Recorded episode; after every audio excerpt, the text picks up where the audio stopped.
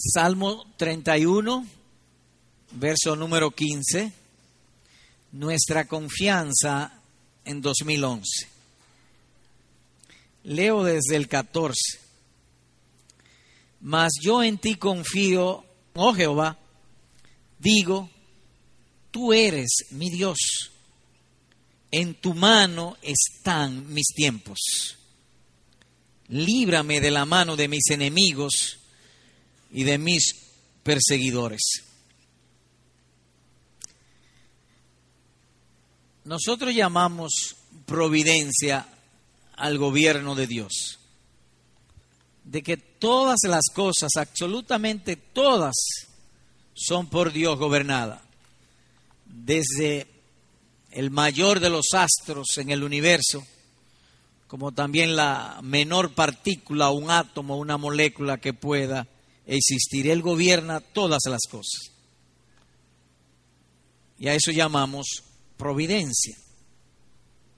De manera que si la providencia nos asignase vivir en un lugar tranquilo, quieto, sin cambios, estables, que las circunstancias sean estables, uniforme, es muy probable, es muy probable que nuestro instinto religioso se apague.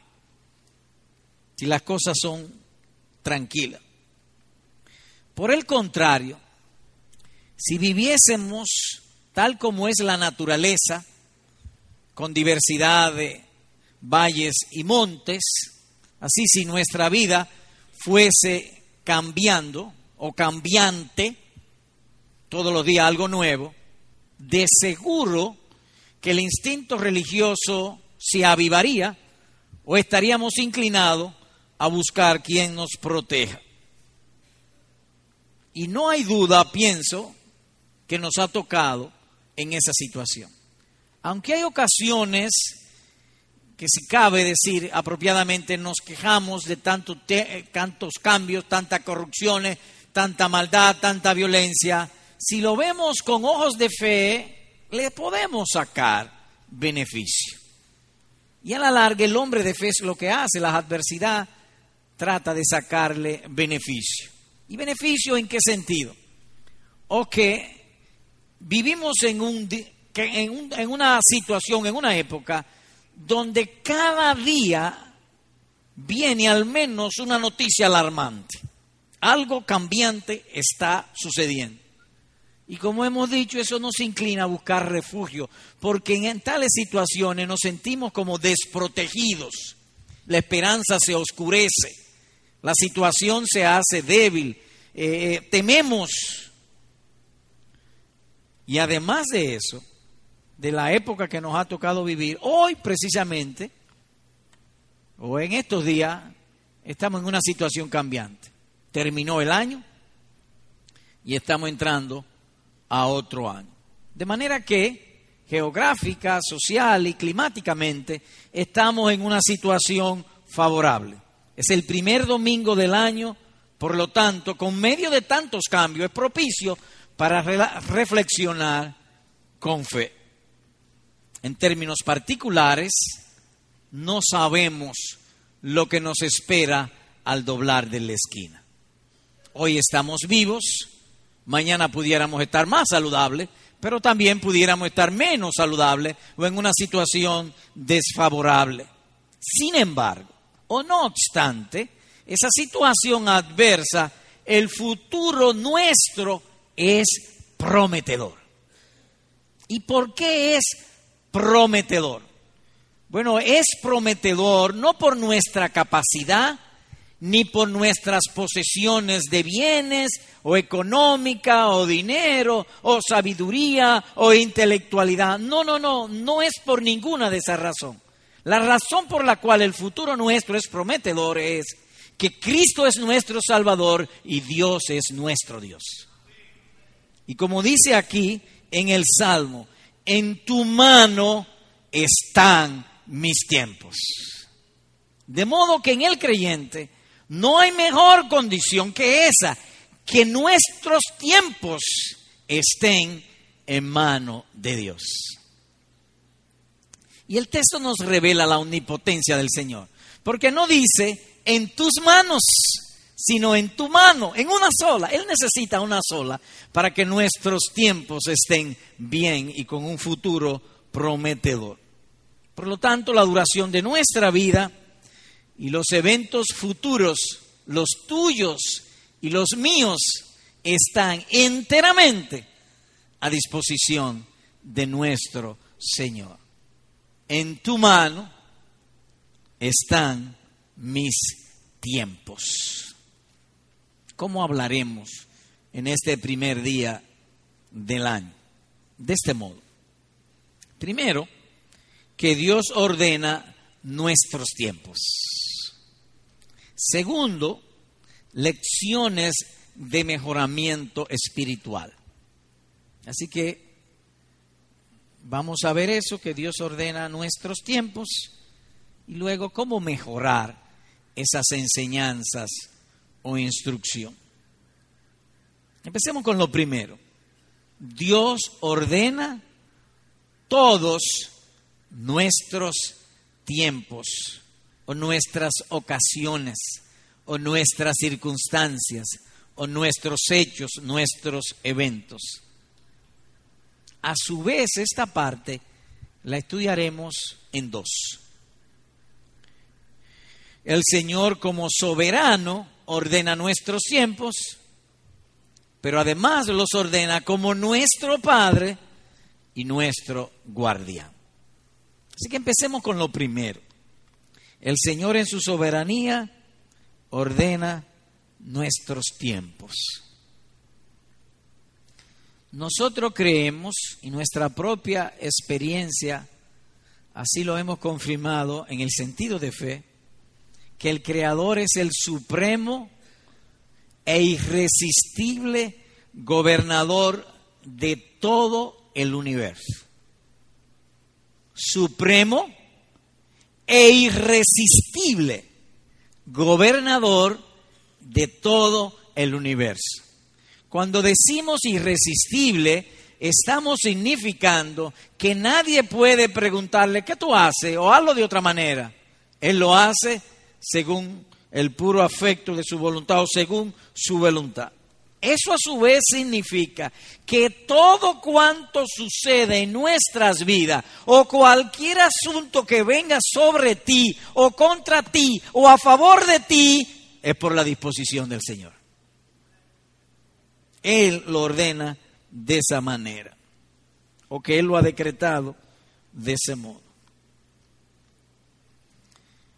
De modo que, o de manera que si te sucede algo es que así está decretado. Y quisiera hacer énfasis en eso, porque esto es difícil. Todo lo que me pase es porque así está decretado. Dios lo pensó previamente antes de que sucediese. Miren esa ventana. Hubo un arquitecto que se sentó, diseñó y puso la ventana ahí. Es decir, que la ventana estuvo primero en la mente del arquitecto y ahora está la ventana. Así es que Dios gobierna. Todo lo que sucede, todo, absolutamente todo primeramente estuvo en su mente. Él lo decreta de esa manera y así sucede. Y así está escrito, oigan como dice la escritura. Y cito, para hacer cuanto tu mano y tu consejo habían antes determinado que sucediera. Y en otro lugar dice, que hace conocer todo esto desde tiempos antiguos, Hechos 4:28, Hechos 15:18. Así que todas las cosas que ocurren o que han ocurrido, que ocurren y que ocurrirán, son por el infalible preconocimiento de nuestro Dios y así la Biblia lo indica. En otras palabras, que los hechos, y llamo vuestra atención, los hechos son una necesidad de ocurrencia en el decreto divino. Usted está complicando la cosa. Vayamos a Mateo capítulo número 18, por favor. Mateo 18. Mateo 18, y verso 7. Estamos hablando de la necesidad de ocurrencia de un hecho para completar el decreto divino. Verso 7. Hay del mundo por los tropiezos. ¿Hoy por qué? Porque es necesario que vengan tropiezos. Y ahí lo dejo. Ahora, ¿quién está hablando? Nuestro Señor Jesucristo. ¿Y qué ha dicho? Bueno, está hablando de los tropiezos, pero hay una palabra que queremos llamar nuestra, atención, el argumento. Porque es necesario que vengan. Hay una necesidad de ocurrencia. Todo lo que te ocurre en tu vida es la parte 2 del decreto divino. Todo lo cuanto te ocurre en tu vida. ¿Cómo es eso? Que todo lo que acontece en nuestra vida es la parte 2 del decreto divino. Imaginemos un papá, su hijo quiere ir de fiesta, el fin de semana se quiere irse para la playa. No, tiene que estudiar. Y el muchacho se faja y estudia y estudia y estudia. Cuando el muchacho se gradúa y cumple 21 años, como era un papá rico, le regala un millón de dólares. Vinieron asuntos adversos en su vida, pero con un fin de beneficiarlo. Todo lo que ocurre en la vida del creyente es con un fin, la gloria de Dios y el beneficio de nosotros sea lo que sea. ¿Y qué ventaja tiene eso en mi vida? Y sobre todo para el año que viene. Mucho, muchísimo. Si pensamos así, si confiamos así, nuestras vidas, y óigame, nuestras vidas serán ampliamente beneficiadas. Y aquí la prueba divina. Reconoce a Dios en todos tus caminos y Él enderezará tus veredas.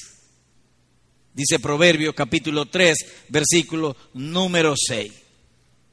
Dios dispone todo para nuestro bien. Reconócelo en todos tus caminos. Mira que todo lo que te ocurra, sea adverso o sea próspero en el próximo año, sea económico, sea de salud, de lo que sea, reconócelo y Él se va a ocupar de enderezar tus caminos y darte paz, quietud, tranquilidad y felicidad de la felicidad que un hombre puede conocer en esta tierra. Y decimos, aleluya, ciertamente que a los que aman a Dios, todo le ayuda a bien. En términos particulares, si te colocas a la orilla del mar y te pones a ver las olas, vas a ver que viene una, viene otra, a veces vienen de una forma diferente, a veces se quedan cortas, otra vez se viene casi hacia ti y parece como irregular. Aún el movimiento de cada ola aun cuando sea escondido para nosotros, aun cuando lo ignoremos, aun cuando sea oscuro y no lo entendemos delante de Dios, está clarito. Todo sucede según su buena voluntad. Es a eso que llamamos la providencia divina o el gobierno del Señor sobre todas las cosas. Aún las pasiones del hombre están por él decretadas. Así dice el salmista ciertamente la ira del hombre te glorificará o te alabará. Tú reprimirás el resto de sus iras o de las iras, dice el Salmo 76, versículo número 10. Así que no hay un solo evento en nuestro diario vivir, por pequeño que sea, que no esté previsto o preconocido por nuestro Señor aun cuando estén escondidos a nuestros ojos. Y en parte es bueno que estén escondidos a nuestros ojos, porque vivimos por fe. Y la fe es que tus tiempos, mis tiempos, están en la mano de aquel en quien yo confío, en Dios. Además, es bueno que no lo sepamos. Imagínese usted. Mi caso, yo una vida normal, quieta, tranquila, me levanto en la mañana, hago un video devocional, me pongo a estudiar y las cosas que hago. Pero de pronto, esta tarde viene y me dice, mira, el viernes a las 3 y 43 te muere. Si me lo dicen, lo voy a tomar quizá como un chiste, porque a nadie se le revela tanto. Pero suponiendo, vamos a suponer que sí, que se me revele, me vuelvo loco. La expectativa del peligro va a intoxicar mi mente, me la va a corromper de tal manera que todos mis deberes posiblemente yo los relegue o yo no sé qué haría. Qué bueno que podemos decir, mis tiempos están en mano de Dios y no en los míos. Qué bueno que yo no sé el futuro. Qué bueno que es así. Y que Él diga, hasta aquí llegarás y no pasará. Eso está en las manos de Él, no en mis manos. Por lo tanto, no está en mano mía prolongar, ni de ninguna criatura prolongar mi vida o acortarla. Todo está en mano de Dios.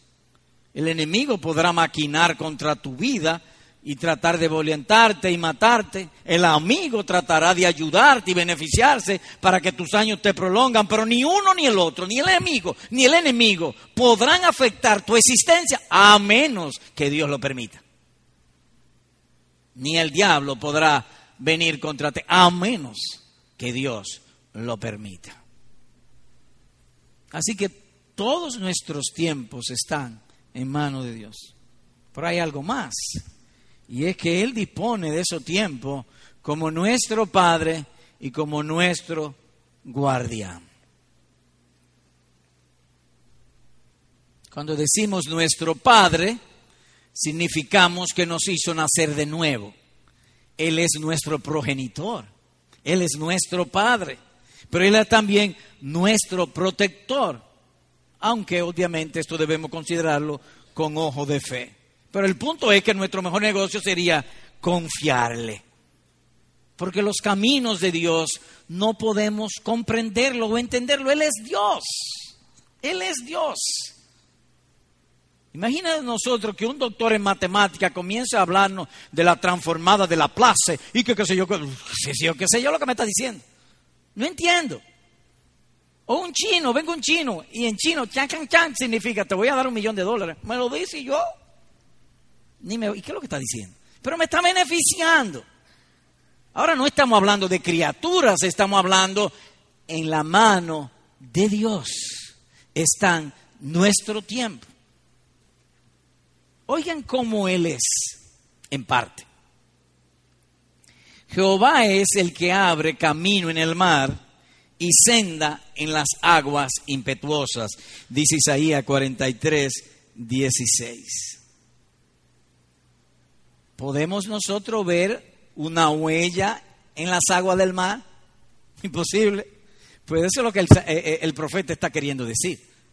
Que así como nos es imposible seguir una huella en la superficie de las aguas del mar, de la misma manera nos es imposible nosotros seguir el orden de los pensamientos de Dios. Por lo tanto, lo mejor nuestro es confiarle. ¿Y por qué confiarle? Porque el salmista agrega esto. Todas las sendas de Jehová son misericordia y verdad. Todas. Él da todo cuanto nosotros necesitemos para glorificarle. Y como se decía en otra oportunidad, todo, absolutamente todo, cuanto tú necesitaste para estar vivo en este día, te lo dio. Nada nos ha faltado. Entiéndase pues que Dios no tiene complacencia en nuestros sufrimientos y adversidades. Fue cuando creó al hombre, al final de la creación, que Dios dijo, y vio Dios que todo era bueno y bueno en gran manera.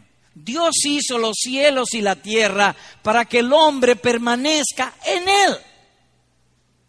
El enemigo trató de arruinarlo, pero él ha hecho y ha prometido cielos nuevos y tierra nueva donde mora la justicia para que permanezcamos en él, con él y para él, en felicidad eterna.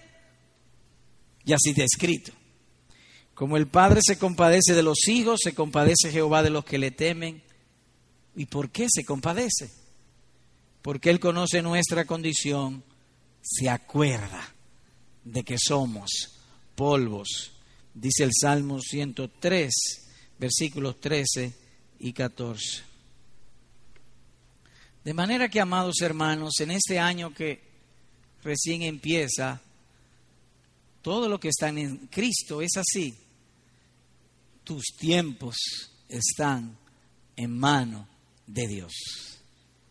De modo que tenemos muchas razones para estar siempre gozosos, alegres, porque nuestros tiempos están en sus, no en sus manos, sino en su mano. Ahora le voy a invitar para abundar sobre esto. Hay uno de los salmos, el salmo entero que habla solo de eso. Le invito por favor a ir al Salmo 121. Salmo 121.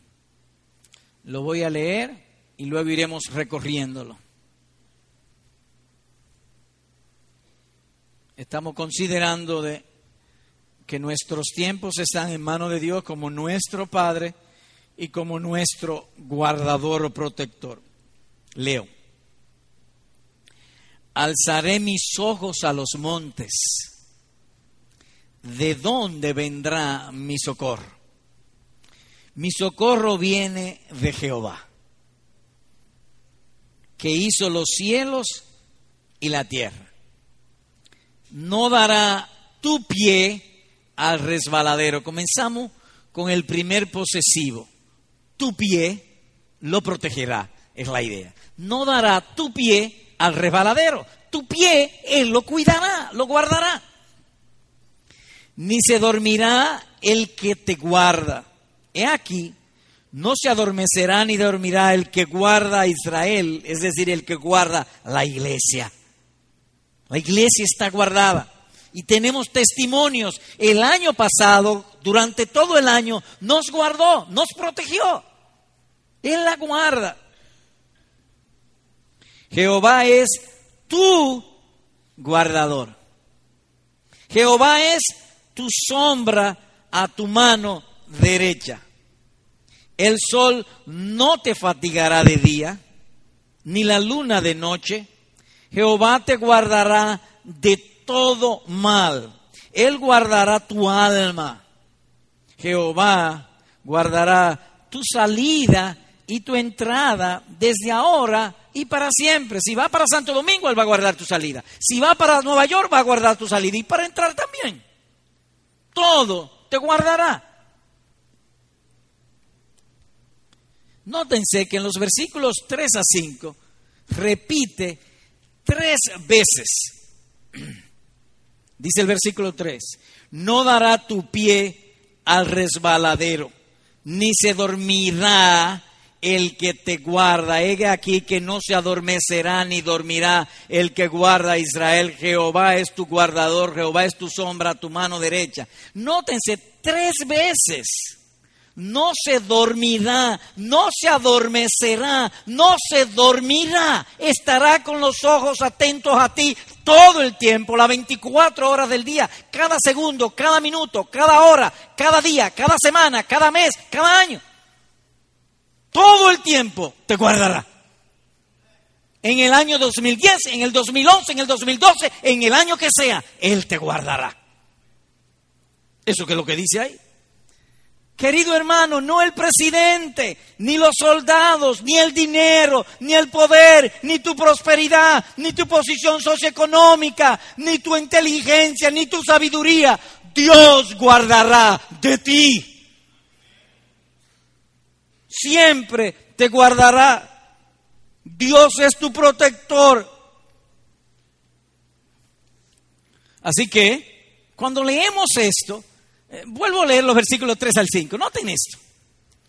No dará tu pie al resbaladero, ni se dormirá el que te guarda, no se adormecerá, ni dormirá.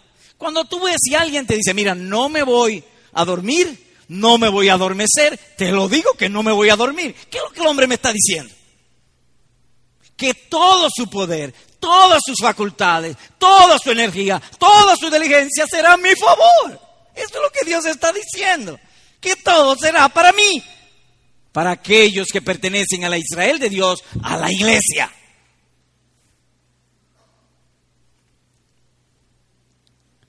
Te guardará de sus malos afectos, de efectos.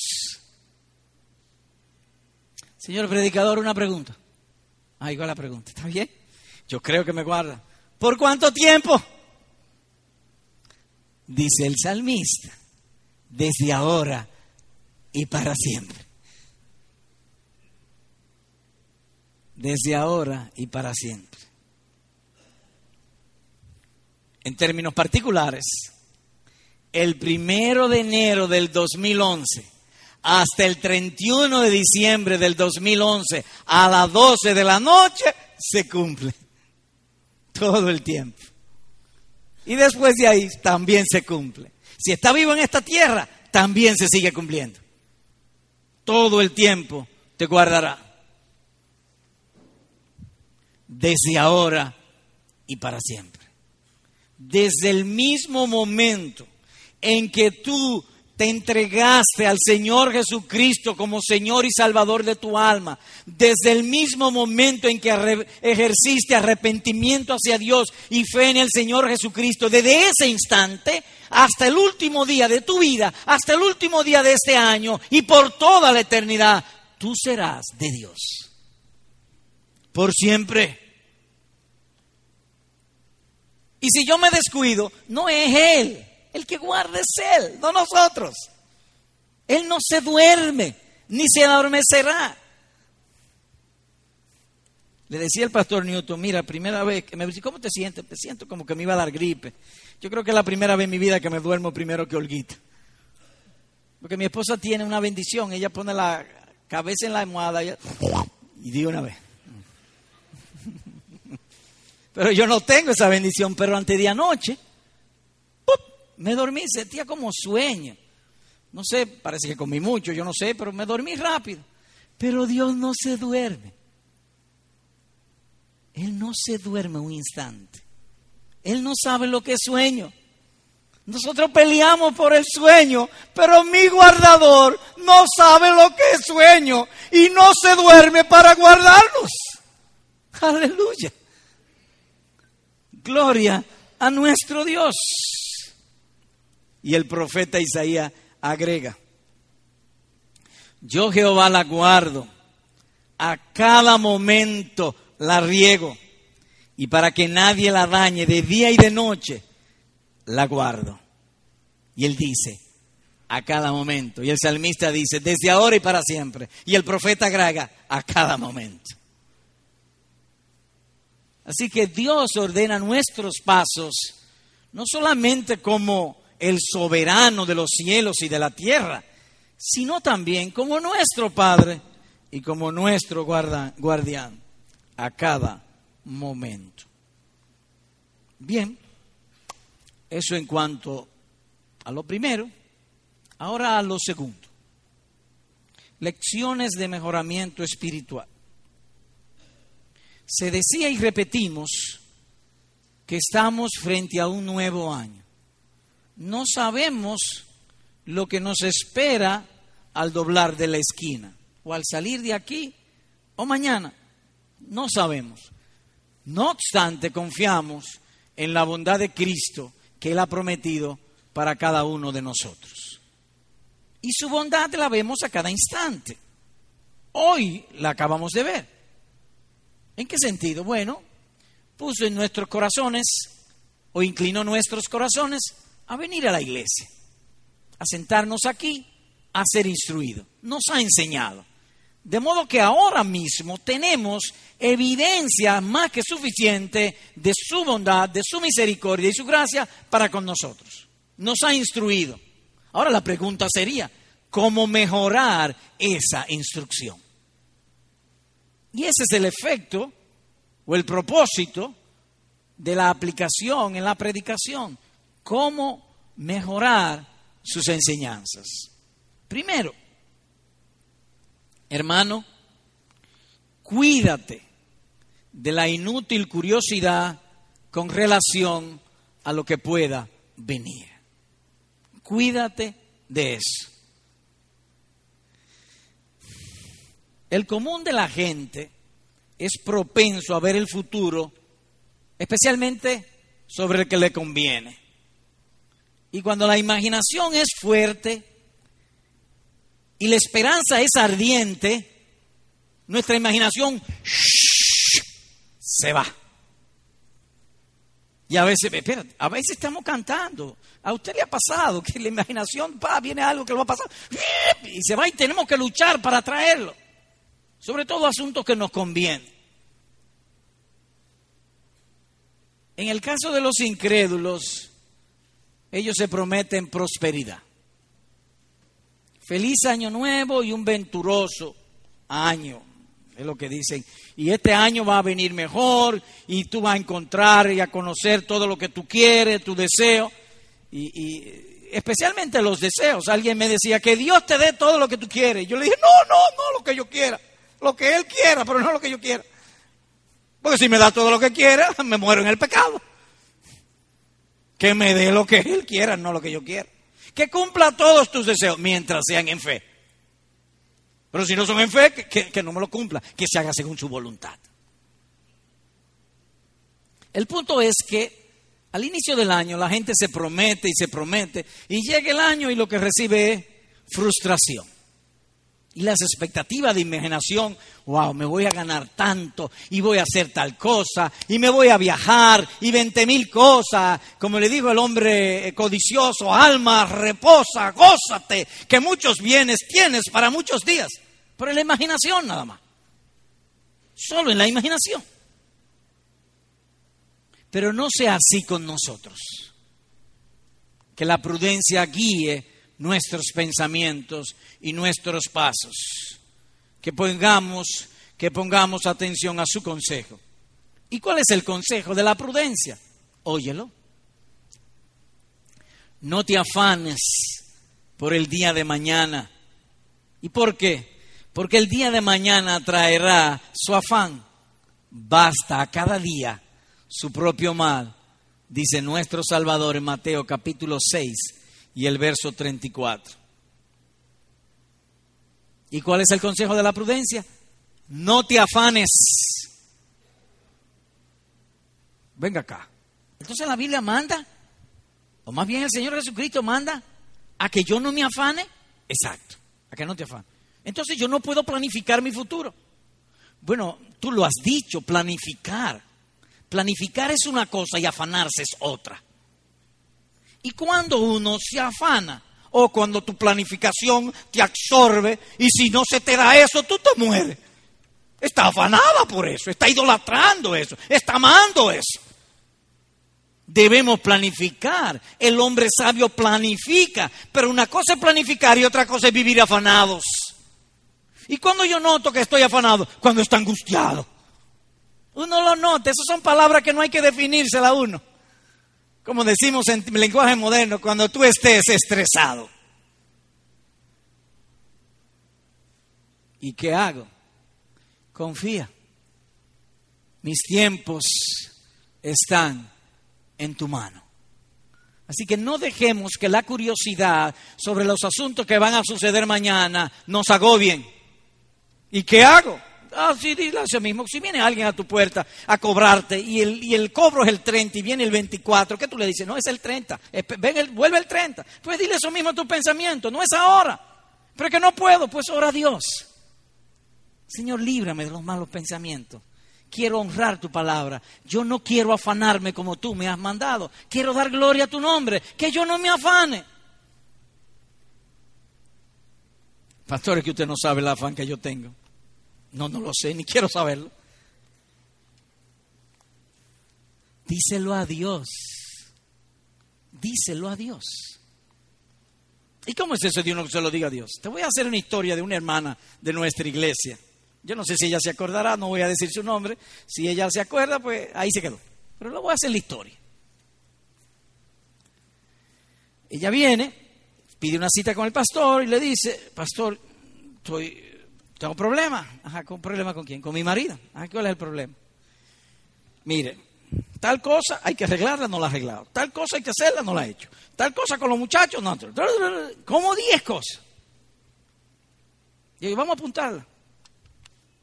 La apuntamos, la lista era de 10. Yo le dije, bueno, vamos a hacer esto. Llévate la lista y díselo a Dios. Tú vas a venir en oración, Señor, mira, mi marido no ha arreglado esto, no ha hecho esto, no ha hecho lo otro. Señor, hazlo, tú, hazlo tú a través de él, ponlo a hacer, hacerlo. Bueno, pasó el tiempo. Un día me topo con ella aquí en la iglesia y le digo, fulana, ¿tú te acuerdas? ¿Y cómo va eso? Ay, pastor, Dios oye la oración. Lo hizo todo. ¿Qué hizo? Señor, mándalo tú. No te afanes, entrégalo en Él.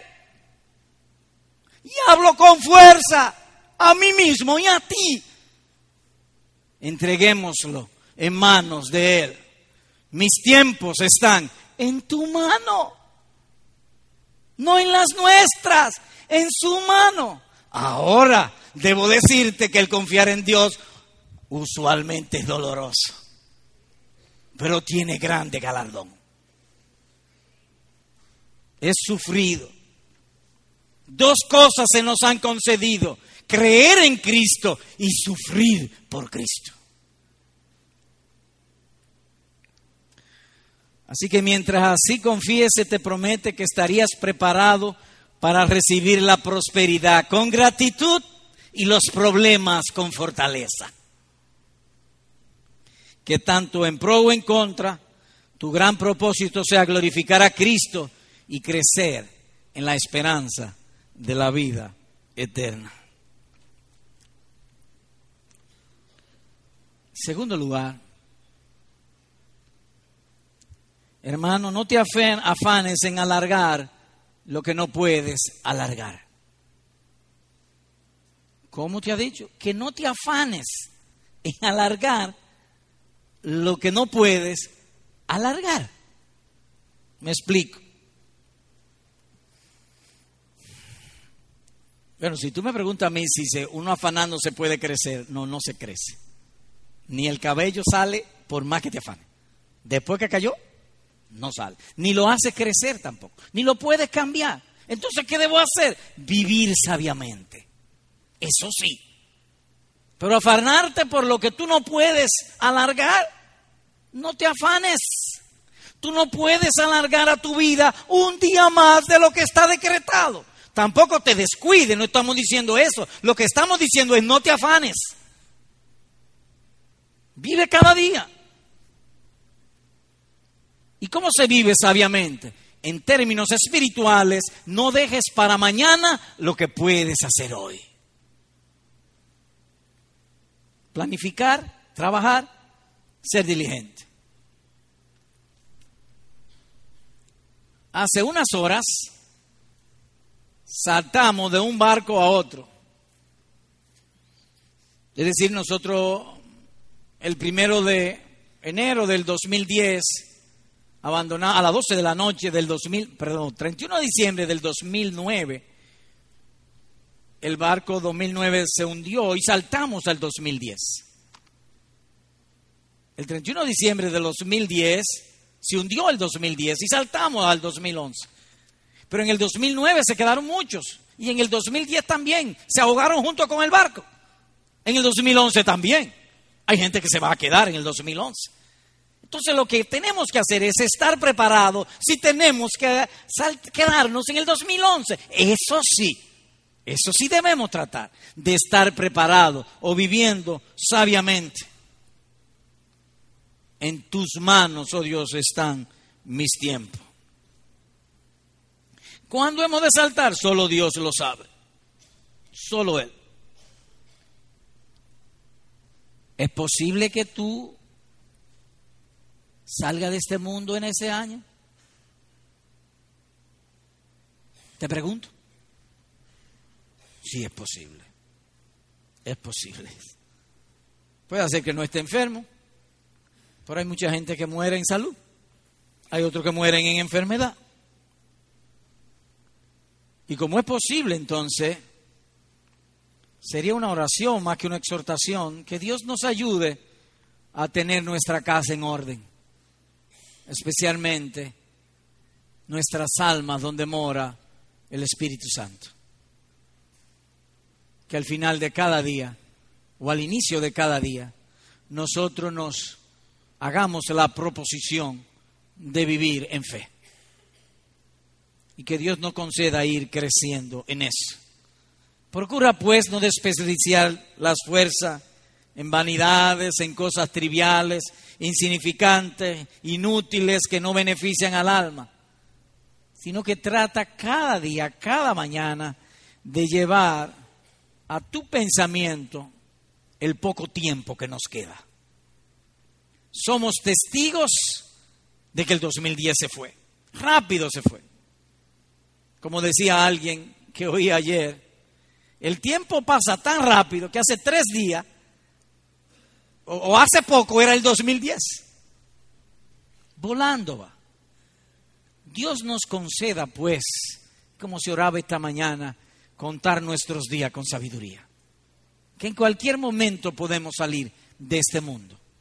Y procuremos, pues, que salir de este mundo salgamos con esto y sobre todo con esto, salir con la bendición de Dios. Eso es todo cuanto necesitamos. Lo que es lo mismo, estar en Cristo. ¿Y cómo se prepara uno para eso? Al final de cada día, cuando tú estás en tu cama acostado, aviva tus pensamientos y a un recuento de las obras de fe que hiciste en el día.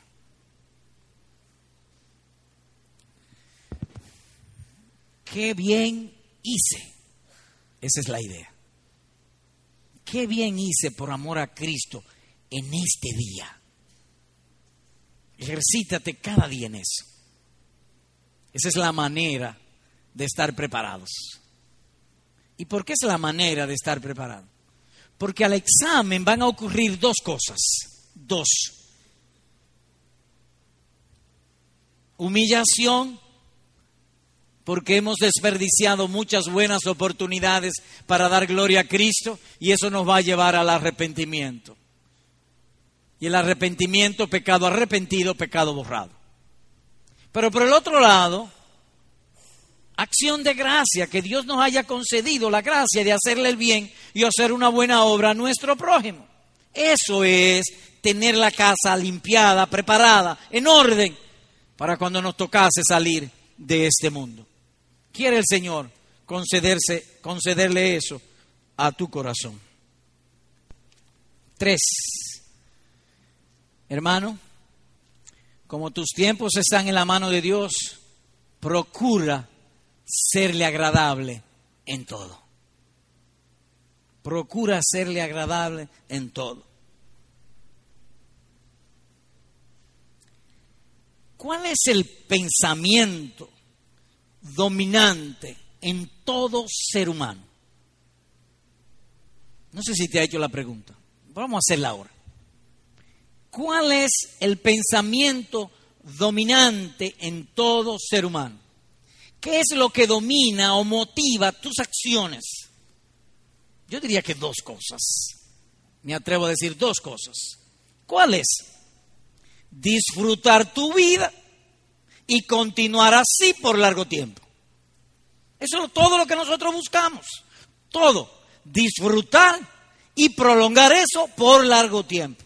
Eso es lo que domina. Eso es lo que, eh, lo que llamaríamos el pensamiento principio inundante. Y no es ilegítimo, eso es legítimo, eso es humano, es tan humano como casarse. Yo quiero casarme, dice un, un joven. ¿Por qué él quiere casarse o por qué nosotros queríamos casarnos? Porque Dios nos hizo de esa manera. No es bueno que el hombre esté solo. Entonces eso es lo que a la larga me controla, en efecto. Pero no debes olvidar que hay un enemigo hay un enemigo. Y la labor principal del enemigo es esta, hacernos creer que estamos bien cuando estamos mal, porque él es engañador. De modo que debo cuidarme, que mi deseo de disfrute y de permanencia sean en la verdad, porque si me deja a mí mismo pudiera yo caer en el engaño. ¿Y cómo me cuido? En el mismo Salmo 131, por favor, volvamos allá, para ver cómo uno preserva esto, cómo se cuida. ¿Cómo ser preservado? Sería la pregunta de cultivar apropiadamente mis pensamientos dominantes. Yo tengo en mí pensamientos dominantes. ¿Qué se llama pensamiento dominante? Imagínate que tú trabajes en un sitio y que tu horario es de 8 de la mañana a 4 de la tarde. A las 11 de la mañana, tú dices, me voy, voy para mi casa. Pero finalmente no te vas. ¿Por qué no te fuiste? Vino un pensamiento que te dominó, de que tú tienes que cumplir un horario. Aunque eso no esté constantemente en ti, es un pensamiento dominante. Así también hay un pensamiento dominante en nosotros, que queremos disfrutar y disfrutar por siempre. Pero hemos dicho también que hay un enemigo que me hace creer que yo voy bien estando mal. Entonces tengo que, necesito ayuda para poder ser preservado en eso. ¿Cómo puedo ser preservado? El versículo 23 de este salmo, nosotros entendemos que lo, lo indica o lo dice. Nótense. Amad a Jehová todos vosotros sus santos, a los fieles guarda Jehová. ¿A quiénes Dios guarda? A los fieles. ¿Cómo ser preservados? Para que el disfrute en Dios, en mí, sea ahora y para siempre, creciendo en fidelidad. La preservación es creciendo en fidelidad. Y en otro lugar agrega, en toda nación Dios se agrada del que le teme y hace justicia. Hecho 10, 35. Hermanos, los tiempos de Abraham, de Isaac, de Jacob, de David, de todos nuestros padres en la fe, estuvieron en la mano de Dios. El tiempo tuyo el de nosotros está en manos de Dios. ¿Cómo ser preservado para que me vaya bien? Siendo fiel. ¿Y cómo ser fiel? Piorándole primero, Señor, guíame según tu consejo. Y de mi parte tratar de ser diligente con lo que estoy pidiendo. Señor predicador, tengo otra pregunta. ¿A cuál la pregunta? Esta. Si en el 2011 me llegase la hora de la muerte, ¿qué hago? ¿Qué hago? Te invito a Lucas 2 para que la respuesta Dios mismo te la dé. Lucas 2. Vayamos allá, por favor. Hay una pregunta si me llegase la hora de la muerte en el 2011, ¿qué hago? Y aquí la respuesta. Lucas 2, 29 y 30. Ahora, Señor, despides a tu siervo en paz conforme a tu palabra. ¿Y por qué, Simeón, tú estás en paz? Ya que ahora que te va a morir, porque han visto mis ojos tu salvación. De modo que si tus ojos han visto la salvación y los hermanos han visto la salvación, en cualquier momento podemos salir en paz. En cualquier momento, con gratitud, fe y esperanza, en aquella hora encomienda tu alma al Señor. Ahora es una obra del Espíritu, también hay que pedirlo. Señor, concédeme, concédeme que si yo tengo que salir en este mundo, de este mundo en el 2011, tú me conceda orar como te oró Simeón. Despide a tu siervo en paz, porque he visto tu salvación. Y Dios oye la oración.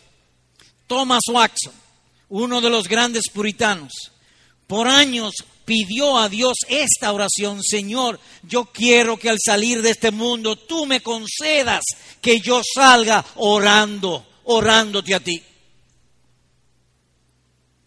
Una mañana, Thomas Watson entra a su habitación a orar y pasa el tiempo y pasa el tiempo y pasa el tiempo y no sale. Y entraron a ver qué pasaba. Estaba muerto y de rodillas. Murió orando. Dios oye la oración. Así que, amados hermanos, en este 2011 que tenemos por delante, eso es lo nuestro. ¿Y qué es lo nuestro? Mis tiempos, oh Dios, están en tu mano. Todo lo que me pueda suceder en este mundo, sea lo que sea, sea lo que sea, es la segunda parte del decreto divino o que antes estaba en la mente de Dios, sea lo que sea, aunque me den un balazo en la cabeza y me mate. Dios sea glorificado. Finalmente, quisiera hablar a los amigos. He hablado a los hermanos en este 2011, a aquellos que todavía no se han convertido. Y tengo para decirte esto. Es cierto que tus tiempos, querido amigo, están en manos de Dios. Pero no Dios como tu Padre, sino como tu juez. Dios se revela en las escrituras de dos maneras, como Padre y como juez. Cuando leíamos el Salmo 121, que Él no se duerme ni se adormece y que guarda, Él guarda a sus hijos. Pero si tú no estás en Cristo, si no te has arrepentido de tus pecados, si no has nacido de nuevo, Él no te guarda. Si mueres sin Cristo, si sale de este mundo sin Cristo, no irá a gloria, irás al infierno. Solemnemente te lo digo. Y te lo digo porque hay remedio. Oye esto.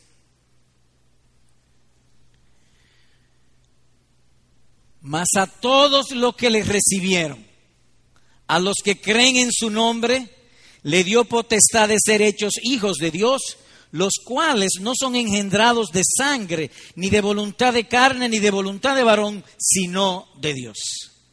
Tú no puedes salvarte a ti mismo. Tú no puedes nacer a ti mismo, por ti mismo. Así como tú mismo no pudiste nacer en el vientre de tu mamá, mucho menos con Dios. No puedes. La potestad de ser hijos solo y exclusivamente es para los que han recibido y creído en el Señor Jesucristo. Así que yo te invito ahora, en ese momento, ahí en tu asiento, a orar a Dios. Señor, perdona mis pecados. Hazme nacer de nuevo. Dame esa gloria que tú has prometido. Orándole ahí en tu asiento. De la misma manera que Él ha salvado a otros, también pudiera salvar a ti. Ahora debo dar una nota adicional. Porque hay mucha confusión acerca de lo que es la fe. Hasta el Papa dice que tiene fe. Y muchísima gente dice que tiene fe. ¿Qué es fe? Te voy a ilustrar primero. Suponte que tú estés en necesidad y vienes a mí a pedir ayuda y yo te diga, ven el miércoles que te voy a dar la ayuda. Sale tranquilo, confiado. Sales confiado, dependiendo de eso y todos tus planes son alrededor de eso. Ahora bien, la confianza viene por creer lo que se te prometió. La fe en Cristo viene por creer, por confiar en lo que Él ha hecho por mí en la cruz del Calvario, que murió por mis pecados. Cuando yo creo eso, cuando el Espíritu Santo me capacita para creer eso, hay un efecto, dependo de Él. No es que la dependencia me salva, lo que me salva es la fe en lo que Él hizo. La dependencia es un efecto de haber creído. En otras palabras, que si te convierte al Señor Jesucristo en los próximos días, tú vas a notar que tú dependes de Él. Eso es fe. Así que con toda confianza, órale a Él. Él nos ha mandado a predicarte el Evangelio para traerte a salvación. Y como decíamos hace un rato, Él hizo los cielos y la tierra para que el hombre viva en Él, para que el hombre permanezca aquí. Y eso queremos. Se acerca el final del mundo, pero habrá otro mundo donde será para los hijos de Dios, para nosotros y a lo cual te estamos invitando en esta mañana. Dios se agrade en bendecir estas palabras en vuestros corazones. Amén.